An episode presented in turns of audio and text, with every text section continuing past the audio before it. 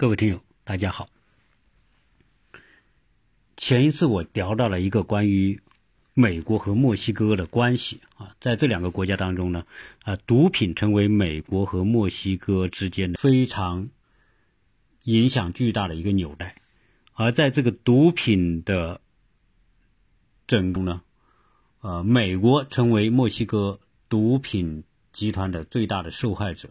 而墨西哥本国实际上也成为毒品的受害者，所以在毒品面前呢，呃，墨西哥这个国家啊，整个从上层到民间啊，毒品是否成为这个国家的一个啊支配力量啊，特别是贩毒集团啊，实际上在对国家的影响力方面，甚至于大于政府啊，所以今天的。墨西哥的问题啊，我想很多听友呢对墨西哥这个国家，当然以前也关注的少啊，毕竟呢它不是世界的主流国家，但是呢它和世界的头号强国美国之间所形成的这种关系，我谈完那一期之后啊，有些听友觉得很惊讶啊，原来啊墨西哥是这么一个国家，而且墨西哥这个国家的这种这种毒品对它的伤害程度。到到了几乎无可救药的程度，啊，今天的墨西哥陷入到一个啊无政府状态，因为它政府已经不起作用，老百姓呢对政府也失去信心，很多老百姓呃遭受毒害的枪杀之后呢，甚至都不报警，甚至于家里人有人被打死都不报警，因为这个他知道警察也跟贩毒集团已经同化了。啊，基本上呢，他们不可能花精力去为一个普通的老百姓去去查案子，所以很多案子呢就变成了无头案。那老百姓呢对政府也不支持，而贩毒集团呢跟老百姓结合的很紧密，因为墨西哥的这个毒品的种植很多就是老百姓种，然后卖给贩毒集团。啊，而且很多的老百姓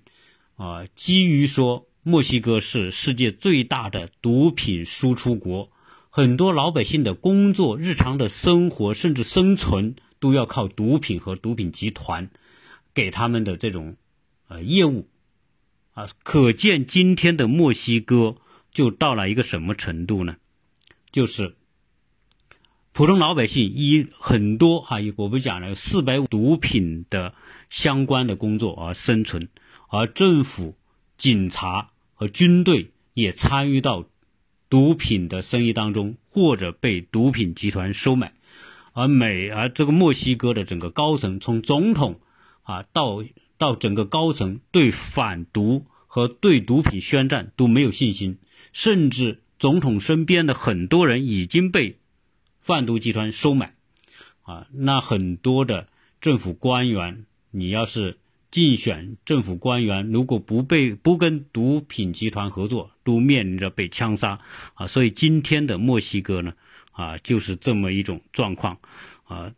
那最近呢，我又看到一个一些资料，而这个资料呢，啊，有另外一个国家和当初的墨西哥真的是非常的相似，而这个国家呢，是一个亚洲国家，它的名字叫菲律宾。那菲律宾呢？我想，因为作为亚洲国家，可能大家如果关注新闻的话呢，可能还是会啊关注到，啊，实际上菲律宾这个国家，在我早期的印象当中，啊，包括我后来我查资料发现，实际上在二战之后的亚洲国家，实际上二战刚刚年代，呃，今天的韩国还根本都没有崛起，基本上还是属于比中国还穷的状态。啊，所以五十年代的韩国是亚洲的一个非常非常穷的国家，呃，五十年代、六十年代之后比较好的国家，实际上在亚洲，第一是日本，啊，日本是亚洲的呃经济最发达的国家，紧排其后的就是菲律宾，也就是在这六十年代左右啊，啊，五十年代、六十年代，那菲律宾啊是一个经济非常不错的国家，啊，比什么韩国要强得多得多。啊，那那个时候什么马来西呃那个什么马来西亚呀，什么香港啊，或者是说啊新加坡都根本起来了，什么亚洲四小龙都没有，所以人家菲律宾在这个这个五十五十年代的时候就是亚洲很富裕的国家，六七十年代它已经成为中等发达国家，啊，所以，嗯，当你听到这个，你会觉得很惊讶啊。那个时候，那个时候的墨西哥也是一样啊。墨西哥在六七十年代也是中等发达国家，人均 GDP 都很高的，啊，比中国富裕多了。菲律宾那个时候也是这样，比韩国。那今天当然韩国是亚洲第二，仅次于日本，啊，韩国也是已经成为货真价实的发达国家，而今天的菲律宾。啊，就不一样。那菲律宾呢？到了八十年代开始衰落，啊，呃，从一个亚洲第二，从一个中等发达国家，变成了今天的一个，啊，在亚洲来说，也是一个啊，非常的这种经济落后，啊，国力衰弱，老百姓贫穷的这么一个国家。啊，今天菲律宾。啊，咱不说今天吧，就是在，在这个二十一世纪之后的菲律宾，也面临着三大问题：一个是政府的腐败，一个是毒品猖獗，第三就是老百姓的贫困。所以，菲律宾面临的这这种毒品腐败和贫困问题和一模一样啊。所以我呢觉得，哦，既然有在亚洲有个国家跟菲律宾一样，那么，自然毒品在菲律宾也是那么严重。啊，那么最近上台的，就二零一六年上台的一个菲律宾的总统，就叫杜特尔特。如果听新闻知道，这个杜特尔特啊，是菲律宾历史上也是一个非常独特的一个总统，非常奇葩的总统。他上台要宣布对毒品宣战，那所以墨西哥也是要向毒品宣战，菲律宾也向毒品宣战，这两个都宣称要向毒品宣战的国家啊。我们看到墨西哥是毫无起色，而且这个国家已经陷入了一种无政府的混乱状态啊，毒品已经支配了这个国家，啊，菲律宾是不是也跟他一样呢？啊，所以今天这一期呢，啊，跟大家聊一聊菲律宾的毒品，以及菲律宾在反毒战争当中啊，是不它的起色。那在讲这个事情之前呢，跟大家简单的拉一拉这个菲律宾这个国家从。五十年代的亚洲第二强国是怎么沦落为后面这样一个啊陷入毒品腐败和贫困啊困扰的这么一种状态啊？实际上，到了这个七十年代的末八十年代初的时候，菲律宾走向了一个转折点啊，因为在这之前菲律宾还是不错的啊。那为什么有这个转折点呢？这里面就要讲到菲律宾历史上一个非常重要的人物，叫马克思，啊，马克思呢，啊，不是我们说的政治经济学里面那个马克思，啊，我们说是马克思，这个是马克思，翻译过来呢，基本上翻成叫啊科学的科，啊，那这个马克思，啊，是当初在二战的时候，啊，领导菲律宾啊，配合盟军作战，所以呢。在历史上，他被称为菲律宾的民族英雄，啊，后来成为一个啊长期执政二十多年的这么一个人物，而这个马克思的长期执政以及他的独裁方式，啊，就使得从一个非常好的啊国家，变成了一个啊超级腐败、老百姓贫困啊，他是一个。罪魁祸首，啊，为什么会有这么一个转变啊？我想呢，啊，菲律宾的这种从富裕到贫穷的这种转变，啊，可以折射出我们说的这个西方国家对另外一些国家所采取的策略，啊，实际上呢，都是有异曲同工的这种做法，啊，如果西方国家要搞乱一个国家，他们都有套路的，那菲律宾呢，就是西方国家搞乱。啊，被西方国家搞乱的一个样板，因为这个要讲到什么？讲到这个八十年代之后啊，菲律宾啊的一些政策啊，这些政策只有这个马克思他的这种对内政策，以及西方国家对菲律宾的各种方式的诱导啊，导致菲律宾采取了错误的政策，而陷入了。啊，我们说的那种非常被动的局面啊，因为这个呢，就先要从他的这个这个农业革命说起。界出现了一个潮流，就是自由化和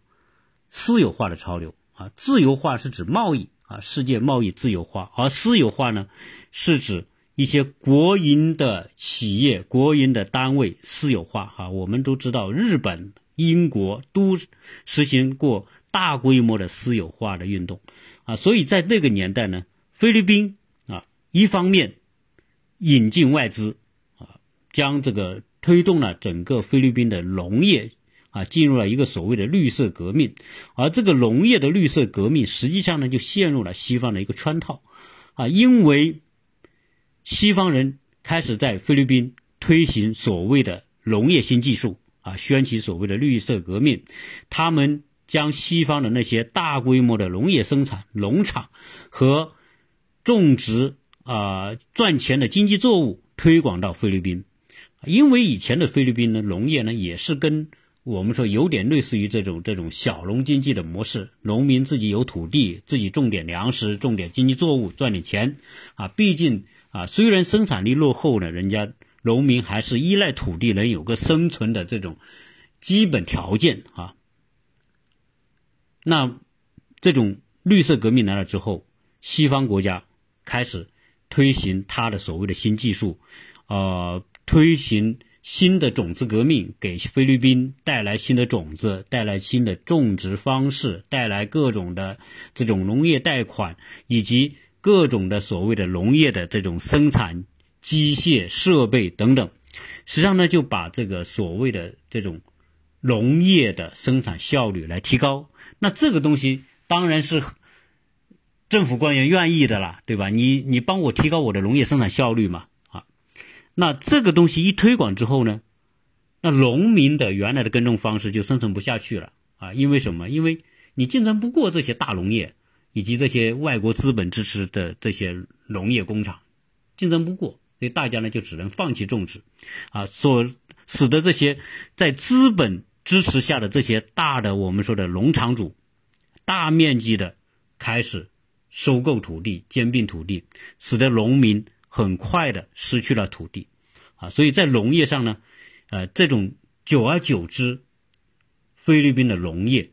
就变成了西方那些大资本的操控的一部分，啊，使得实际上整个农业产业就变成了新的外国资本的殖殖民统治方式，啊，实际上等于说菲律宾的农业就被外国的这个资本操控了，那农民失去土地。土地他没办法被人收购了，被人兼并了，没土地，那没土地，农民怎么办呢？农民没土地，你只能进城呐。啊，我们国内也知道，很多人不种地之后就进城找工作，就出现了很多农民工。实际上那个时候的菲律宾也出现了很多这样的失去土地、失去耕种啊的这种动力之后，进到城市里面寻找工作。那这个时候呢，哎，外国资本又来了，说你现在有很多的劳动力嘛。那你就是这劳动力很便宜，那你们就搞这个加工业。我们这种大规模的农农作物拿来加工一些食品呢，对吧？然后这些食品可以出口了，你们这些人就解决就业了。所以外国呢，很多这些所谓出口加工业开始进入到菲律宾。那菲律宾当时的这些这个马克思啊，这个这个总统啊，啊也是一个没有经验啊，也是很短视啊。一看资本进来。帮我解决就业好啊，给你优惠政策，给所以当时呢给予那些外国的资本呢非常大的优惠政策，来这菲律宾开各种各样的加工厂啊，各种所谓出口替代啊，那就变成说，哎，好像有些农民呢也找到了工作，但是在八十年代这种所谓的新自由主义思潮的影响之下，菲律宾的政策就。完全按照西方国家设定的路径在走，一方面私有化，一方面自由市场自由贸易化，外国资本可以开出更好很好的条件，让外国资本进入在菲律宾从事各种各样的投资。那这种投资从某个角度就影响了整个菲律宾的这种结构变化。原来菲律宾还是有很多的国营企业的，国有企业。那国有企业呢，实际上是稳定当时菲律宾的一个很重要的一个力量。由于市场自由化，由于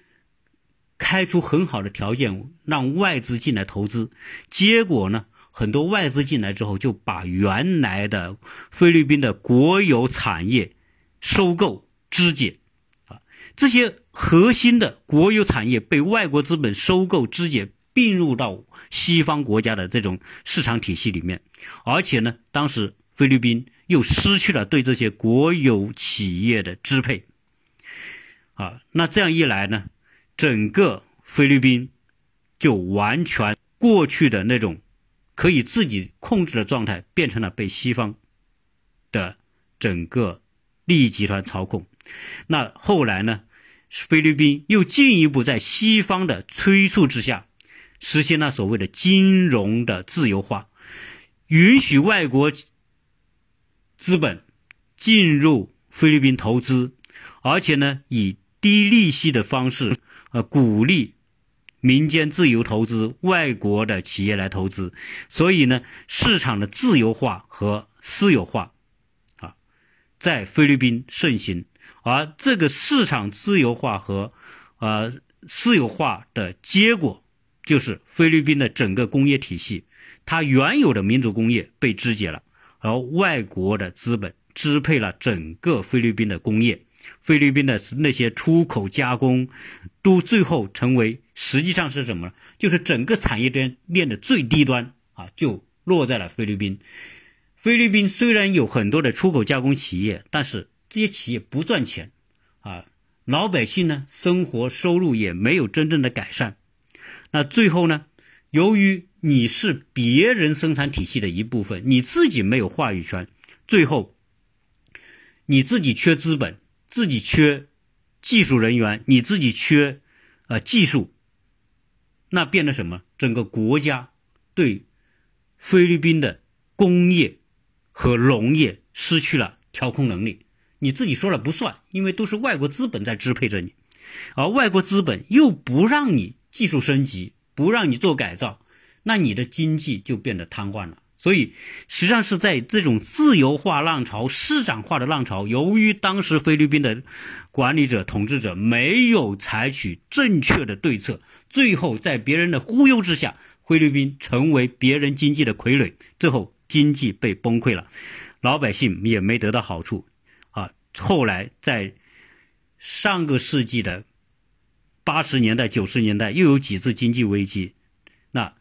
由于菲律宾。大量的借债，当时所谓金融贸易自由化嘛，啊，金融自由化之后呢，导致菲律宾大量的向国际货币货币基金基金组织借债，啊，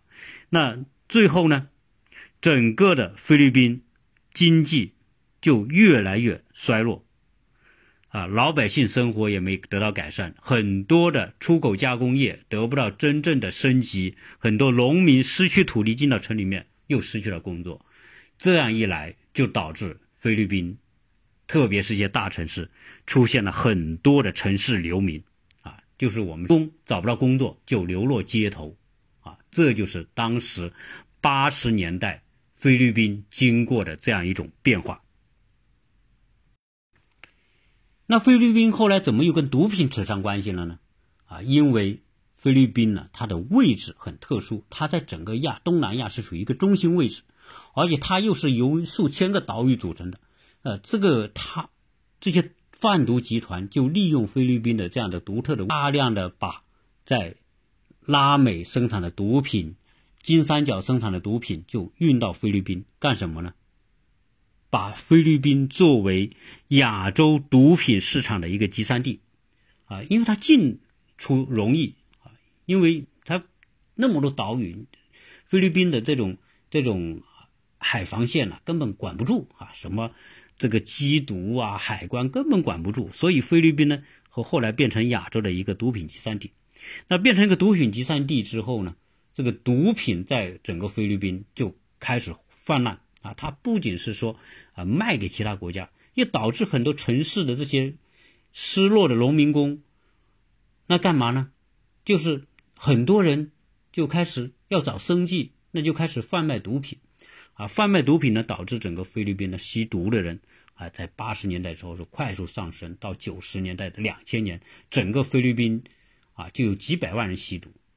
所以毒品对老百姓的伤害啊，真是雪上加装啊。在这种情况之下，啊，菲律宾的这种社会治安开始变得恶化，社会治安恶化，毒品贩毒集团的势力开始强大之后，就开始对政府渗透。这个就和当时菲律宾一模一样。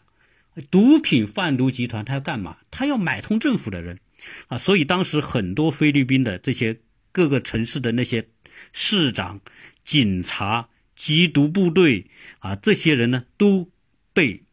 收买，啊，所以这种被收买就导致这种毒品快速的泛滥，啊，几百万人吸毒，老百姓民不聊生，啊，这就是一个当初在亚洲排第二的好的富裕国家。就这么沦落为一个今天，啊，亚洲的一个贫困国家。今天菲律宾是什么程度呢？今天的菲律宾，人均 G GDP 只有三千美元左右，三千美元。我们说墨西哥的这个人均 GDP 还有一万多美元，我们中国也接近一万美元，那菲律宾只有三千，可见它很穷。我记得我在几年前呢，曾经上过一些课啊，有一个英语课。英语网站的课，这个英语网站呢，他就请了很多人来教英语，在网上教，请的大量都是菲律宾的，啊，上一节课很便宜，二三十块人民币，然后这些人呢，啊，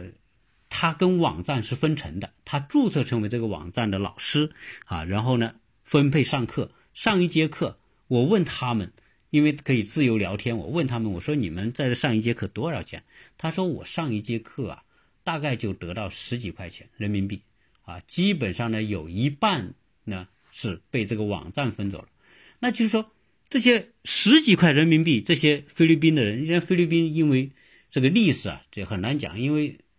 啊菲律宾曾经被美国殖民了有几十年，啊，大概有六七十年吧，所以。菲律宾呢有很多人英语还是不错的啊，菲律英语也是菲律宾的官方语言，所以很多学校也用英语教学，所以很多菲律宾人英语不错啊，所以导致现在有很多网站的这个英语网站的授课就是请菲律宾人，当然菲律宾人授课有个特点，他的口音很重啊，也是不太容易听懂啊，这但是他便宜，所以我我当时也上了那个课啊，那那可见那个他们收入很低啊，他们一。一天上很多课，他们一个月的收入按照人民币哈，也就是一千多块钱，啊，那一千多块钱在我们国家现在已经是很低了哈。这可见说菲律宾呢是一个经济各方面现在已经是很很很糟糕的一个情况。那到了二零一六年，菲律宾迎来了新的一轮总统大选，就是我们刚才讲的那个叫杜特尔特。当上了菲律宾的新一任总统，杜特尔特这个人，在菲律宾的历史上一定会成留下很重要的啊这个影响，因为他是和以前所有的总统都不一样，他是一个兼有民族使命的一个人。他上台之后，他怎么上台的？首先，这个人是个律师，原来在他当总统之前二十多年。在菲律宾南部有个岛叫棉兰老岛的一个城市叫达沃市，当市长当了二十多年。那这个人当市长当了二十多年，他凭什么就可以当总统呢？哎，人家当二十多年的这个市长，干的是有声有色，就是包括当时其他城市这个贩毒很猖獗的时候。这个达沃市也很猖獗，但是杜特尔特他就下决心要整治当时的他管理的城市的这种，呃，毒品犯罪，以他当市长的身份啊来向毒品宣战。那这宣战的结果，哎，他就是一个铁腕制毒，对所有的毒品犯罪、吸毒零容忍，啊，那他这种铁腕制毒呢，在他那个城市呢，还起到很好的效果。结果在二零一五年左右，他这个城市的治安已经变得很好了，在全世界都排名前十名的治安效果。哎，可见他的这种管理方式是有效的。他介于这个情况，他在二零一六年竞选的时候，他说：“我如果当菲律宾总统，我就要把整个菲律宾的毒害这些贩毒集团吸毒的人全部赶尽杀绝。”啊，我我会像经营我这个达沃市一样来对整个菲律宾的毒品势力宣战。很多老百菲律宾的老百姓呢，是愿意看到这么一个人物的出现，所以很多人投票支持他，因此他就当上了菲律宾的总统。当上菲律宾总统之后呢，他就宣布我要在三到六个月以消灭和干掉这些毒贩。他就发动这个对毒品的这个宣战，那这个这个人特别有招数啊！你说，首先嘛，先治标，怎么叫治标呢？你不是很多人吸毒嘛，很多人贩毒嘛，哎，他命令他的警察对所有的这个这个贩毒的和吸毒的零容忍。什么叫零容忍？见到只要不配合，只要稍有反抗，就可以杀掉。所以他一上台第一年杀了好几千人，啊，他这么一杀之后啊，那就变成什么呢？变得其他很多人贩毒的、吸毒的就害怕了。结果在这种高压之下，几十万人自首，他知道这样干下去之后都是死，那还不如自首好。自首干嘛好呢？自首你把我关进监狱里，最少我不会被杀嘛。他他这是第一招，第二招，发动。人民战争对毒品宣战啊！这个人真的是有有招数的。他怎么？他可以有个叫法外杀人。什么叫法外杀人？老百姓只要看到贩毒的、吸毒的，可以杀他，叫人人皆诛之。你你只要你是杀贩毒的、杀吸毒的，政府不追究。那老百姓为什么愿意干？老百姓也深受毒害之苦啊！啊，那这里面讲到菲律宾的老百姓跟毒品的关系和墨西哥不一样。我们说墨西哥的老百姓，几几百万老百姓，四五百万的老百姓要靠毒品生活，卖点毒品呐，搞点运输啊，搞点这个小买卖，分销一点毒品呐，给这个毒贩做事啊，毒品集团做事啊，给别人放当眼线呐，他都靠那个赚钱。维持抚养，因为因为什么？因为旁边有美国，美国是个市场，大家都在美为美国市场服务呢。如果没有毒品呢，很多人生计都没有。那再加上菲律宾，我们说的上层腐败、警察腐败、军队腐败，大家也不用力来反腐、反反反毒，所以菲律宾，呃，不是那个墨西哥，老百姓不配合。但是到了菲律宾菲律宾不一样。菲律宾它不是墨西哥，它也不靠一个什么毒品市场啊，老百姓也没有办法把毒品作为一个生意来做，而更多的是作为吸毒者成为受害者，很多人家里家破人亡，所以老百姓说：“哎，杜特尔特上台了，他要反毒，哎，那我们就支持他。”结果他一宣布说法外可以法外杀人啊，你那些。所谓法外杀人，就是你不是执法者，你是普通老百姓，你老百姓组织的那些我们说的民间的这些反毒组织，可以杀人，杀什么？杀贩毒的。结果呢？而且不光杀人，你要是真要杀一个贩毒的，你杀完之后拿到证据到政府那，政府给你赏多少？赏四十万人民币。你杀一个贩毒的。政府给你奖四十万人民币，结果导致呢，很多老百姓就参与这个，看到贩毒的，看到吸毒的都杀，所以一时间杜特尔特上台之后，整个菲律宾街头经常看到有人就横尸街头，就被人杀了。他杀了还不算，这些民间法外杀人的这些这些组织啊，还在这个被杀的人上放个牌子，他说我是贩毒团伙的人。我今天被杀是罪有应得，请你们不要走我这条路，啊，要不然结果也是横尸横尸街头啊，就是这个意思吧，就是告诫大家。但这个牌子谁放的？就是杀了杀了这些毒贩的人，哎，放一个牌子放在身上，起警示作用啊。所以那这就不得了了，那杜特尔特。就很多人就报告啊，包括政府的什么议员啊，什么就报告啊，说这样做那不是滥杀无辜嘛？啊，那你总总统得管呐。总统说不，这些人我需要他们，啊，我不仅不不会惩罚他们，我还要奖励他们，啊，这样一来呢，就变成了反毒的人民战争。而这个反毒人民战争出现之后，这不是死很多人嘛？一年死好几十万、好几万人，啊，结果在在老百姓被调动起来，把杀这些毒贩作为一个赚钱的手段，啊，那你想想看，那个贩毒的人就无处藏身了。你说，你被别人看到，别人可以杀他，只要说这是个毒贩，杀了那都不用法不负法律责任的，那变成这些贩毒的人变成过街老鼠，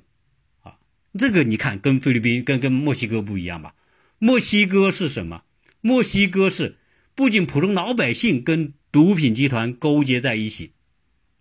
而且警察怕毒贩，警察去执行公务。要把脸蒙起来，戴个脸罩啊，就像那个艾森斯那种那种出来，戴个脸罩，露两个眼睛啊。警察要这样，为什么？因为如果他们出来被贩毒集团拍下来之后，这个警察可能被杀，而且这个警察的家人也可能被杀啊。其中有一个警察，他执行公务时候被杀，政府给他举行葬礼，拍出照片，把这个人照片拍，呃，发布出来之后，这个。警察的家属后接后接后几天就接二连三被杀，啊，可见说这个墨西哥，你这个我不是说了邪不压正呐，啊，正不压邪了，就是说政府的合法的警察部队，甚至是害怕贩毒集团，都不敢光明正大出去啊，要戴个头罩出去，而且人家。墨西哥的贩毒集团武力强大，而且很多军队，那些退伍军人、前军人、前特种部队的人，退伍之后都组成贩毒团伙去贩毒，那赚钱快啊。那一这样一来，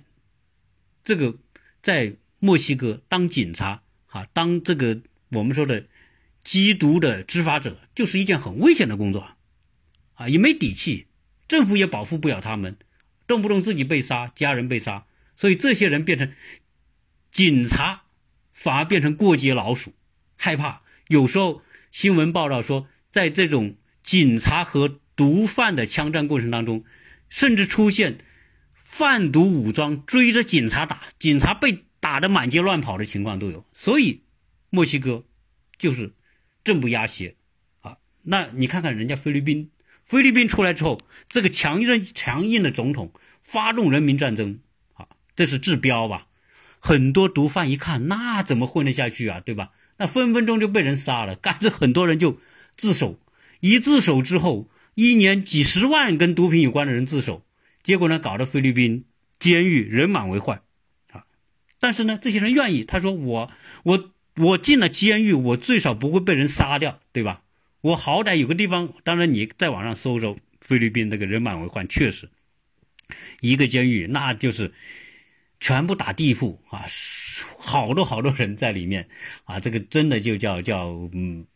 嗯，那可见是什么？可见这些贩毒的人或者吸毒人害怕了哈。这些杜特尔特的反毒人民战争，啊，那么这这样一来呢，就招致了国际舆论的谴责啊，说你这个违反人权啊，这个你毒贩也是人啊，你就可以随意杀。而且这也不，这个杀人的也不用遭受审判，那整个菲律宾你就没有人权啊！这个联合国人权理事会也谴责这个杜特尔特，啊，那最后呢，这个海牙国际法庭也通缉杜特尔特，说你是反人类，你杀这么多人，一年杀那么几万人啊！这个很多人无辜的人也被杀了，当这里面这么多人，人民群众起来，那肯定有很多可能是无辜的被杀的啊。但是杜特尔特说：“啊，我不怕，我是菲律宾的总统，我知道怎么治理我的国家。你们不要给我指手画脚。你什么象牙国际法庭通缉我，狗屁没用，我也不出去，我也不去你这个呃国际法庭的这个成员国的国家。你去，你把我逮了，我不去，我待在菲律宾，你拿我怎么样？对吧？哎，人家就是很很很强硬的啊。所以大家看新闻看到杜特尔特是一个非常有风格的人。”那他为了整治毒贩，不仅是发动群众运动，他对高层敢下手啊，这个又跟墨西哥不一样。墨西哥总统身边的人都跟毒品集团有关，总统没办法，你的命令根本执行不下去啊！你什么下到农村，跟你下到城市都下不去啊！下面的人就给你阻止掉了。但是杜特尔特对他身边的警察的高层跟毒品有关的展开大规模调查，谁跟毒品有关，马上给抓起来。啊，严重的给我杀，就是就是一个，就是那么强硬啊，所以导致他内部的很多人也害怕，最后很多高层的跟毒品有关的也自首，啊，很多市长什么的开始跟毒品很紧密，甚至用毒品武装来保护自己。那杜特尔特就是特种部队开进去，直接就把这个市长身边人全部杀掉，市长给我抓起来，啊，就是他这种反毒啊，那是。既治标又治本，所以导致很多高层的这些原来毒品势力的保护者、保护伞，只有投案自首。那这样一来呢，他对整个自己队伍里面的这些腐败分子，那来了一个彻底的清扫啊，这个还是很有效的。那一标本兼治之后，菲律宾的贩毒势力。的猖獗得到了遏制，而且这个跟毒品有关的抢劫、盗窃，所有这些犯罪就开始下降啊，所以它确实达到了效果。那不仅这样哈，那你光是杀这个不行，因为老百姓还有生活，你要改善老百姓的生活，结果怎么办呢？结果他开始又通过各种方式来提振菲律宾的经济。在二零一八年的时候，菲律宾的这个经济有很大的改善。那我们中国也参与菲律宾，因为为什么？菲律宾说，我现在也要向中国学习，我要搞基础建设，我要修铁路，啊，我要修机场、修港口。那这个谁最厉害？中国最厉害。所以这个杜特尔特啊，你看到。菲律宾的历任总统里面，杜特尔特是最实用主义者的一个，因为他是谁能帮助他？美国吗？美国就是指手画脚，指到处指责我的人权记录不好，这个那个。你美国人帮我什么？你帮不到我。你过去对我菲律宾的都是危害，你的什么那些种子公司、农业公司那种金融集团来都是扼杀我经济的。美国靠不住，所以菲律宾的这个总统啊，在这个杜特尔特对美国是一点都不给面子。啊，在公开场合就骂，骂这个美国是这个美国的这个这个领导人是 son of bitch，就是婊子养的。啊，他这种话都骂，根本都不给你面子，所以这个人特别有风格吧，有风骨吧，啊，他知道他该怎么做，所以他跟中国关系好。你看，在南海问题上。在杜特尔特之前，在南海问题上，菲律宾是一个跟中国在美国的操纵之下的一个一个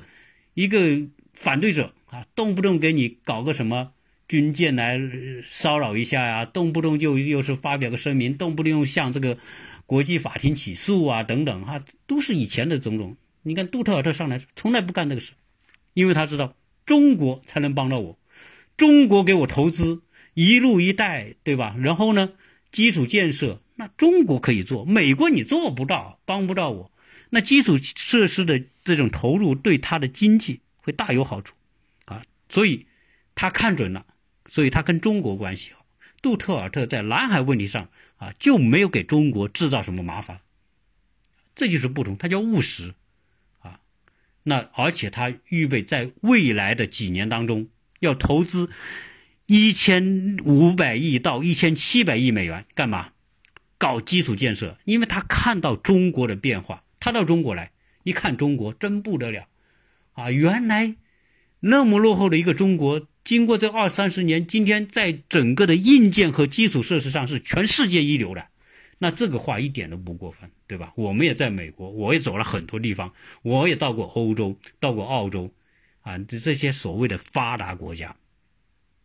在今天的新的世纪的这种硬件建设上，那确实已经落后于中国。啊，中国不仅是在机场、港口、高铁、高速公路，你想想这些城市建设，那些大型的公共工程，离开中国的这个基建队伍，你根本搞不定。那何况我现在现在中国有亚投行，有一一带一路，那你想想，他不靠中国靠谁？靠他自己没钱，啊，靠西方国家靠不住啊。所以呢，今天这个杜特尔特在菲律宾的声望是相当的高，啊，高到什么程度呢？据最近的民调显示，杜特尔特在民众当中的支持率高达百分之八十，有时候甚至高达百分之八十五。好，那这样一来，因为这么一个铁腕人物的出现，使得积贫积弱的菲律宾开始出现了转机。今天，毒品犯罪得到了遏制。他的经济也开始有好转，老百姓拥护他，这个国家就开始看到希望。所以有时候讲了，一个国家的领导人，可能就关乎一个民族的命运。啊，什么样的领导人，可能会治理出什么样的国家。啊，菲律宾兵在过去，什么马克思、洛什么阿基洛夫人啊。等等，后面所看到的这一些总统，都是一些不作为的。那还有一个，菲律宾呢是天主教国家，天主教是反毒品的，所以杜特尔特向毒品宣战是得到支的，啊，所以老百姓也支持，教会也支持，又有这么一个铁腕的天不怕地不怕的总统，不仅对。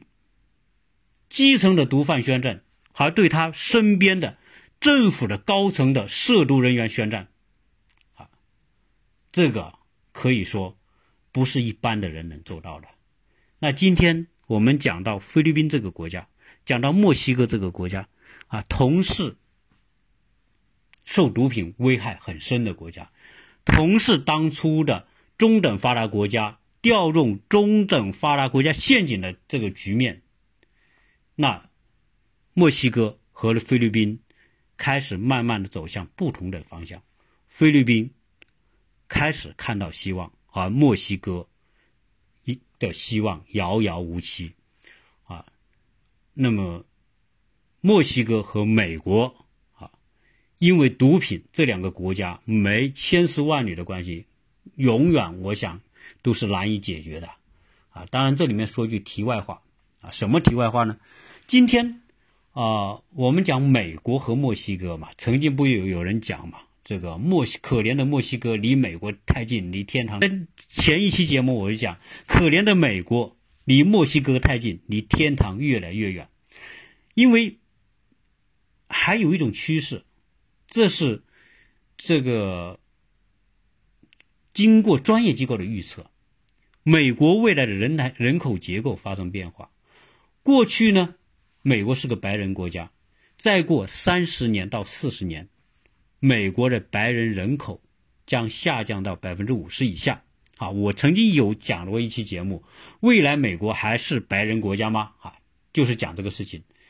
而什么人最多？未来美国慢慢的是由这些墨西哥裔的人会成为主流，人口的比例会越来越高。原因是什么？原因是，现在大家不打仗，对吧？早期呢，你美国欺负我墨西哥，占我的领土，对吧？把我大部分领土被你侵占掉了。哎，现在墨西哥说，我打不过你，我用生育，我用生孩子来战胜你。所以今天这个在美国的老墨啊，那生孩子是最厉害啊。他要求不高，一一每家生四五个、五六个啊。白人不生孩子，生一个两个。那再过三五十年，啊，整个的墨西哥裔的人在美国的人口比例将有结构性的颠覆，啊，也许再过五十年，再过八十年、一百年之后，美国会怎么样？可能墨西哥裔的人占美国人的多数，啊，最后会不会通过这种方式，人家墨西哥人通过生孩子就把你美国给占领了？啊当然，这是我的一个脑洞哈。但是从趋势看，它有这个趋势，啊，白人的人口结构比例是一定是往下降，而墨西哥裔的人一定是上升，上升到之后，大家都说西班牙语了，大家都变成我们都是墨西哥人的后裔嘛，那最后整个美国的政治结构有可能在未来五十年、八十年之后出现结构性的调整变化，啊，未来美国还会不会是今天的美国，当然就不好说了啊。这个话题呢，我就不扯远了，就顺带。你提这么几句，啊，所以今天我讲到这个毒品的这个问题的时候，讲到这两个对比的国家，墨西哥和菲律宾，啊，曾经是这么的相似，哎，现在呢，由于领导人的作为不同，菲律宾看到好的迹象，看到好的好转，啊，墨西哥仍然是在地狱当中，啊，那。可能会越来越糟啊！这就是今天作为一个话题延伸啊，把从当时的这个啊美国、墨西哥的这个毒品话题啊延伸到菲律宾啊。当然，作为一个有趣的一个对比吧。呃，我的这个节目呢，希望大家啊，因为现在啊，在整个平台这个音频平台在做年终的 PK，看谁的节目做得好，谁的点击量，谁的。